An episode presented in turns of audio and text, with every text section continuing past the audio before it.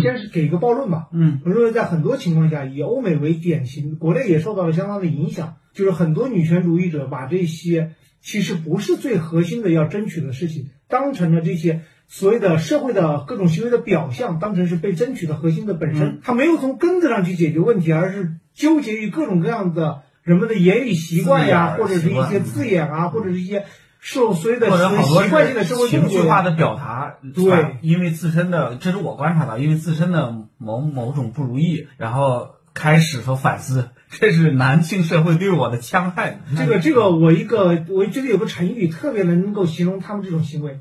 他们不是去做釜底抽薪的事情，他们在做扬汤止沸的事情，他们不解决根本的问题，只在表面上做文章。OK，但是你有没有想过，他可能没有能力从根本上去？哎，不，这就是问题的核心了。有没有能力，你要解决问题，永远是要从根子上去解决问题。你在表面上做文章，